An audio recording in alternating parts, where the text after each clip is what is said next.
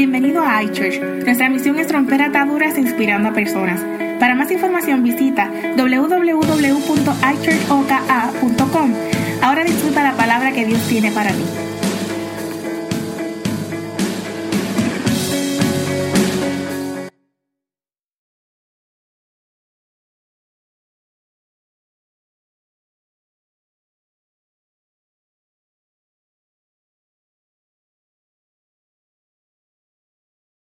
Esto es lo que Dios está diciendo de nosotros.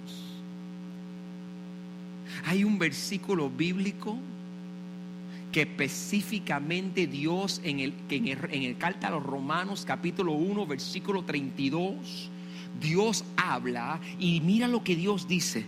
Dice, se han llenado de toda clase de maldad, perversidad, avaricia, depravación. Están repletos de envidia, homicidio, disensiones, engaño y malicia. Son chismosos, calumniadores, son enemigos míos. Insolentes, soberbios, arrogantes. Se ingenian maldades, se rebelan contra sus padres. Son insensatos, desleales, insensibles y despiadados.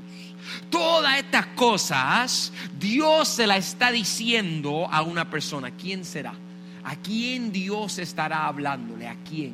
Dios está hablándole específicamente a las personas que hacen sexo malo.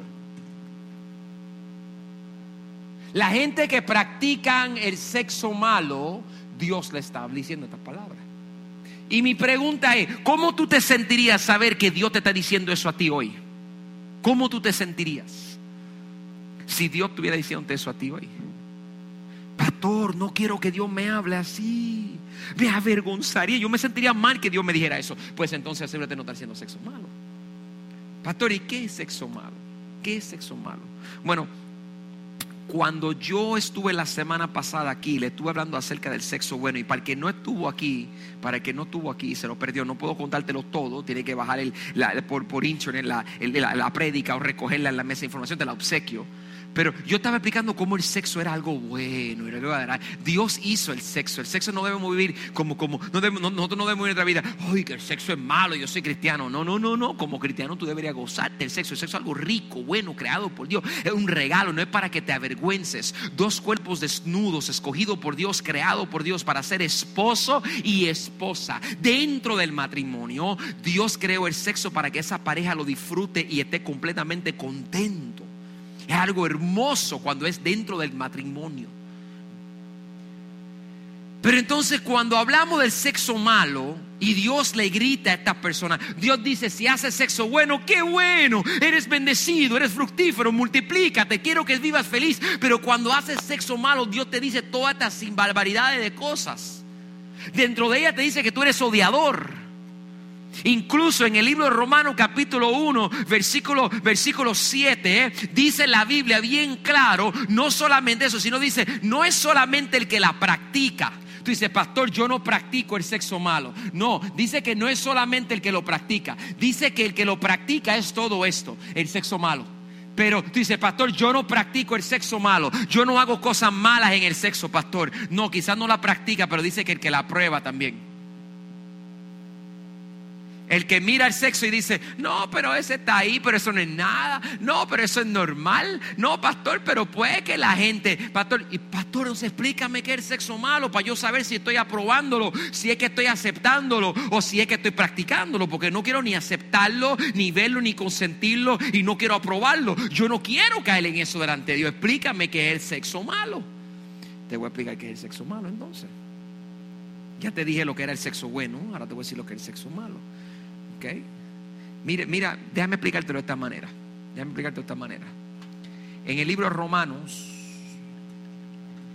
el libro Romanos, capítulo 1, Pablo comienza a escribirle una carta a los romanenses y cuando le escribe a ellos, le está escribiendo a los romanos y le está diciendo a los romanos, oye, ustedes tienen un lío ahí arriba. Y en la carta de los romanos, Pablo le escribe porque Roma se había convertido en un lugar despiadado. Déjame enseñarte algo acá. Mire, mira esto, mira esto, mira, mira. Habían diosas de todos los estilos. Esto es una, una tipografía de la, de la cabeza de la diosa Venus, que es esta misma. La diosa Venus era la diosa del amor Ella decía que ella tenía unos poderes porque los hombres desean el cuerpo de la mujer y se babean por ella. Y entonces, como, como el hombre necesita sexo y quiere sexo, ella decía, no tenemos poderes. Y entonces ella creó una fantasía de que las mujeres tenían poderes y eran diosas. Y entonces el hombre era un plebeyo cualquiera que necesitaba a la mujer. Y por un tiempo en Roma esa era la diosa que se adoraba. Y todo el mundo adoraba a esa diosa. Y ella decía que ella imponía, que el sexo era la cosa máxima de la tierra. No había nada mayor que eso. Ella estableció un montón de mitos. De ahí salen estas mujeres que, que el Señor las reprenda, que dicen, no, si quiere ahora que aguante. Esa, esposa que están casada, que dicen, "Mm, yo sé cómo controlarla, te has convertido en una mujer satánica como la mujer diosa Venus, utilizando el sexo como una herramienta de dominio y poder sobre tu marido. Este es el momento que te dicen, ay, la usan como una manipulación sobre los hombres, como la diosa Venus, para manipular al hombre.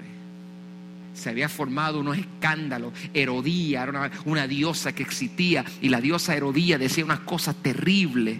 Incluso en, el pueblo romano, una de las cosas que hacían es cogían niños pequeños y los padres lo daban de sacrificio. Los papás que están aquí con niños pequeños traían sus niños y lo daban le decían a los papás, le decían, le llevaban al templo y decían en, en- en la- en los templos de los paganos, le decían, aquí está mi hija para que todo el mundo la viole. Y tomaban las niñas pequeñas y la ponían en las mesas, en el mismo medio, la desnudaban y la amarraban con cadena y hacían fila, 200, 300 hombres. Y hacían fila y cogían y comaban a la niñita de 3, 4 años y la violaban. Y el objetivo era violarla a tal nivel que ella no pudiera más hasta que sangrase, porque la sangre era simbolismo de que ella se estaba dando un sacrificio. Y en Roma la violaban a ella en multitudes. Y después que la violaban a ella hasta la muerte, la última persona que era el sacerdote venía y la violaba. Y entonces su sangre era regada por todo el piso. Roma estaba desprendido y depravado completamente. Y un hombre valiente llamado Pablo se levanta en los últimos días y dice, voy para esa tierra que está corrompida. Voy para esa tierra y en esa tierra voy a procurar establecer la ley de Dios. Voy a procurar hacer las cosas en el orden de Dios. Y se pone de pie Pablo y se atreve. Tú sabes que hace falta gente valiente que se atreve a hablar de Dios en tiempos depravados. Hace falta iglesia que se atrevan a hablar de temas como el sexo en tiempos en que el sexo está fuera de control. Pasa que nos hemos convertido muy religiosos para hablar la verdad. Pablo se atrevió y se levantó y puso una iglesia. Y la iglesia se levantó, ¡uh! iban al fuego, iban completamente bien y adorando y cantando y exaltando a Dios. Y el pueblo estaba creciendo. Y de momento, cuando escuchaban hacer el amor con otro, na, na, na. Ellos estaban en la iglesia, pero pensaban, hacer el amor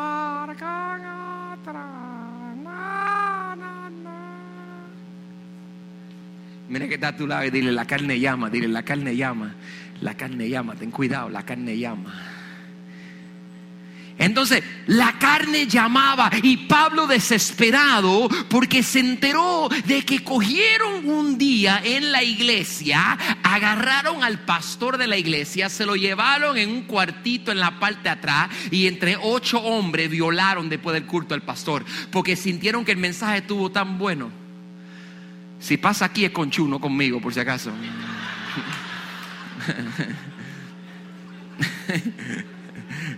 Él aguanta ocho hombres, yo no.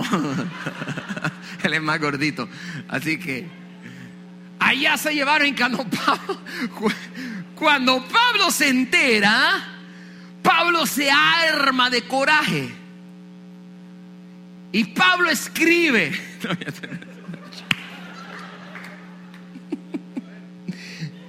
no puedo concentrarme. Pablo se escribe armado a la iglesia, ¿qué están haciendo? Y le dicen, no, pero es que aquí en Roma es así.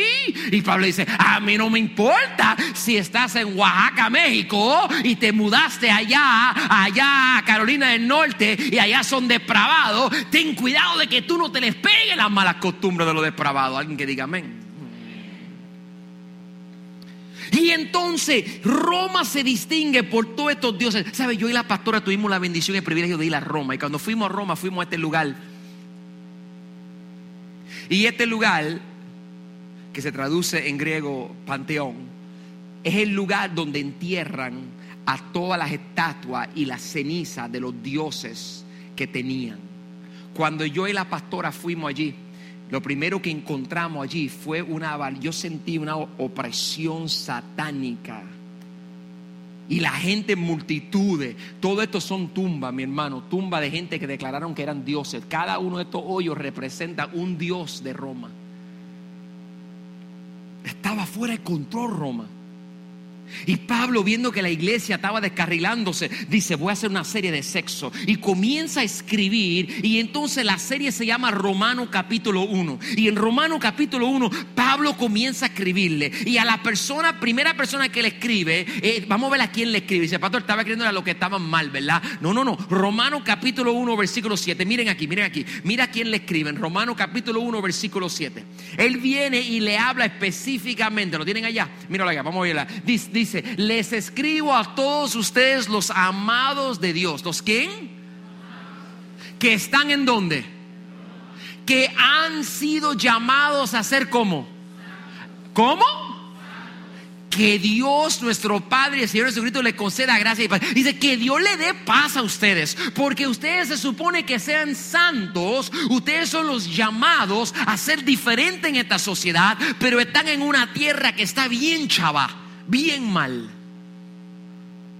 Le dice, ustedes, él le dice a ellos, yo quiero que ustedes entiendan algo. Le dice, ustedes se han descarrilado. La gente alrededor tuya te ha descarrilado. Y él le dice a ellos, mira, ustedes están comenzando a ver sexo malo.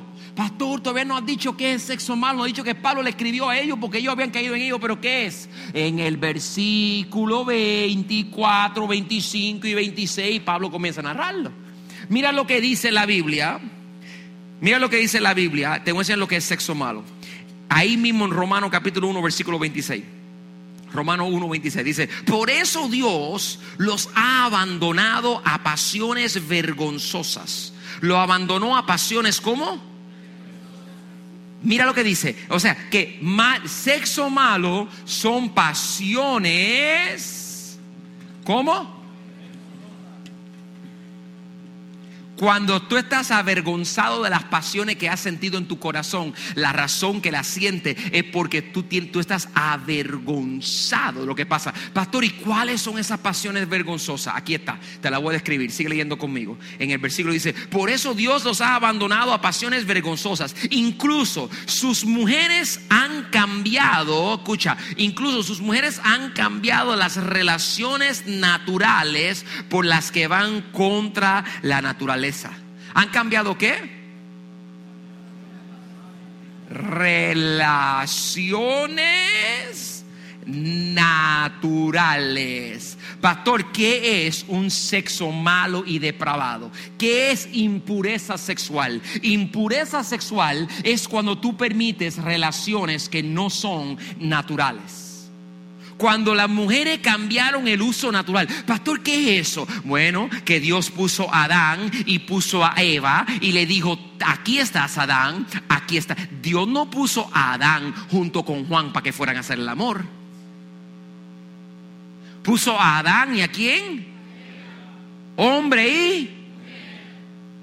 Pastor, pero ellos no se casaron.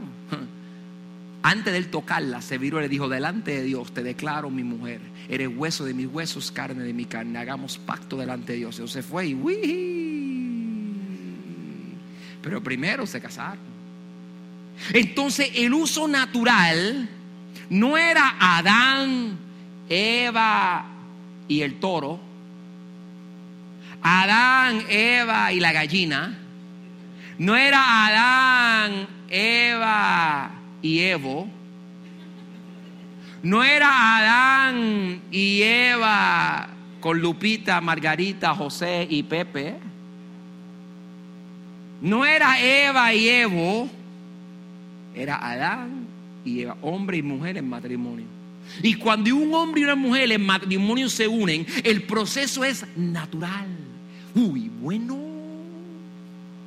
Pero cuando el hombre trae algo no natural, la mujer decidió que no quería usar más a los Adanes. Se viró y la mujer dijo, no, yo quiero otro asunto.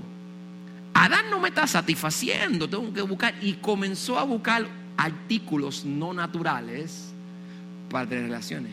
Artimeo se escribe que una mujer ve un, un caballo que está deseoso y cuando su área genital se expande, Artimeo escribe cómo las mujeres decían, ay, mire, y se le pegaban al caballo para hacer el amor con el caballo.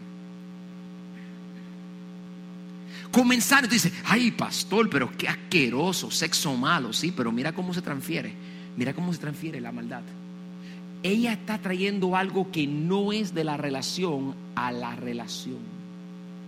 Y Adán y no es Adán, obviamente. Los hombres de Roma mirando, Adán me refiero a los hombres, los hombres, Adán miran y cuando la ven haciendo esto, dicen, oh, bueno, pero si ella buscó algo, nosotros también vamos a cambiar el uso natural. Y la Biblia dice, los hombres han dejado sus relaciones naturales con las mujeres y arden en malos deseos los unos con los otros. ¿Qué? Hombres con hombres cometen actos vergonzosos y sufren en su propio cuerpo el castigo de su de tu maldad. Lo que Dios está, lo que Dios está diciéndonos, Pablo le está diciendo, ah, mira, cambiaron lo natural. Siempre que tú traes al sexo algo que no es natural, tú lo haces malo. Pastor, mencióname. Ay, no, si me pongo a mencionarle, me amanezco aquí. Estamos, necesitamos por lo menos tres vigilias, cuatro días, y ayuno y oración para llevarte la lista de todas las cosas malas que tú puedes traer. Pero déjame mencionarte cuatro cositas que me vienen a la mente. Cuatro cositas nada más. Déjame mencionarte cuatro cosas. Aquí está la número uno que te voy a mencionar. La número uno que te voy a mencionar es la fornicación. En la fornicación, en la fornicación, Sexo antes del matrimonio. Todos los jóvenes que están aquí, todas las personas que están solteras. No estoy casado, pastor, pero tengo relación sexual. Traíte fornicación a tu relación. No estoy casado, pastor, pero tenemos sexo. Tú eres un fornicario. Dios dijo, Adán, Eva, matrimonio.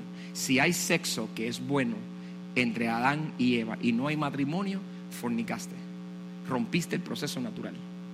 Déjame darte la segunda. Adulterio. ¿Y cuál es el adulterio, pastor? El adulterio es Adán y Eva tan casadas, pero Adán se fue y buscó a Margarita y la tuvo por el lado. En puro latino le decimos, le pegó un cuerno. Un cuernito, eso es adulterio. ¿Por qué? Porque rompe el proceso natural. Eran dos y fuiste a buscar a alguien que no era parte de ese ciclo, no es natural. Dios no lo estableció de esa manera. Tenía que haber sido dado por Dios. Entonces, tres, pornografía.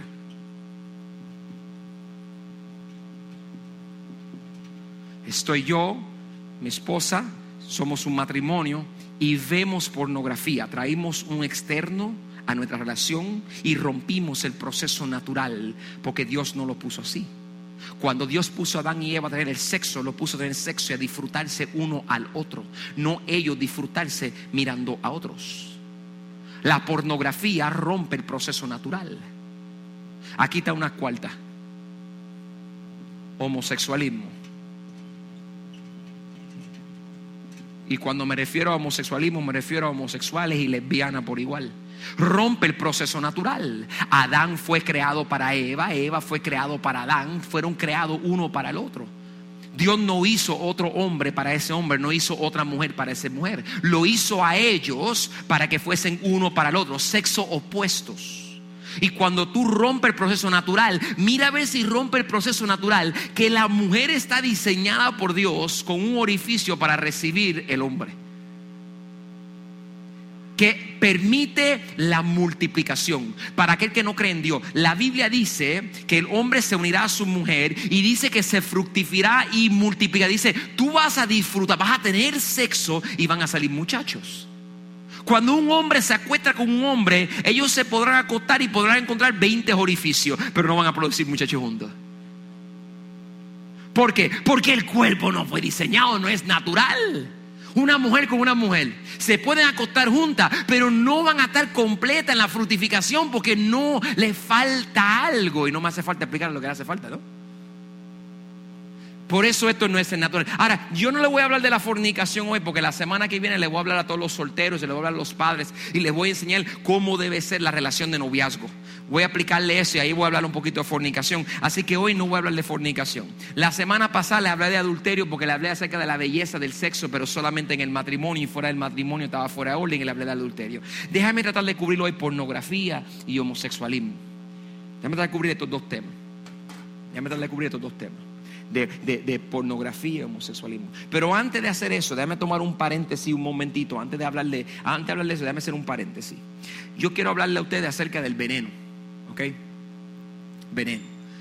La palabra veneno es una sustancia peligrosa externa que altera el proceso ¿cómo?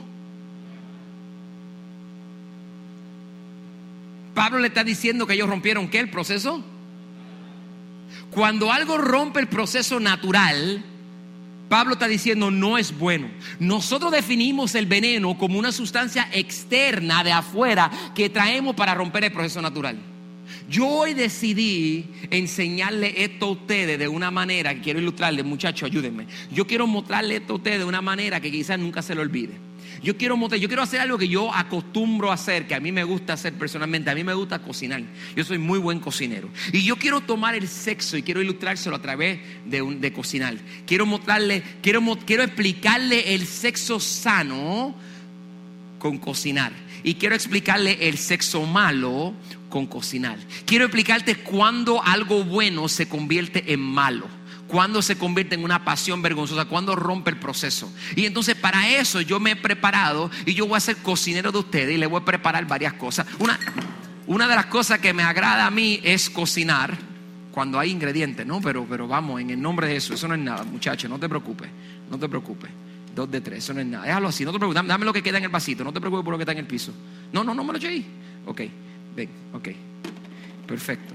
Perfecto, vamos a conectarnos. Yo le voy a enseñar a ustedes algo aquí. Yo le voy a enseñar algo a ustedes aquí. Yo voy a tomar y vamos a ilustrarlo de la siguiente manera. Yo voy a ilustrarle esto a ustedes. Me faltan los utensilios cuando tengan un break, ¿ok? Pónmelo aquí. Yo le voy a mostrar algo a ustedes aquí. Vamos a suponer que, y vamos a hablar del sexo, ¿verdad? Este es usted.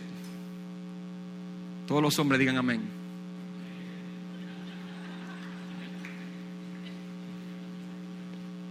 Fue de nuevo, porque estaban como que intimidados. Estaban sin fuerza. ¿Ok? Sexo. Hombres.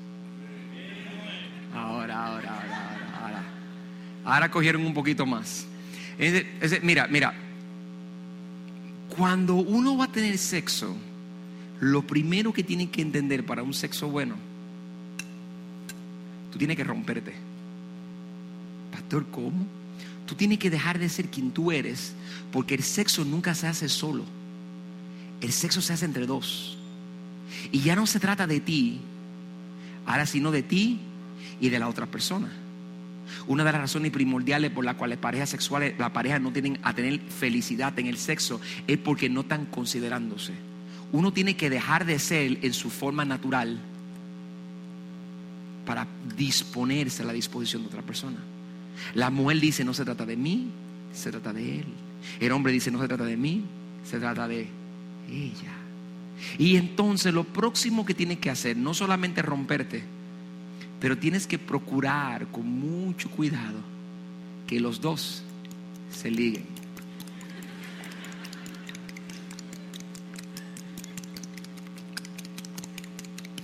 Porque una omeleta no bien revuelta no funciona.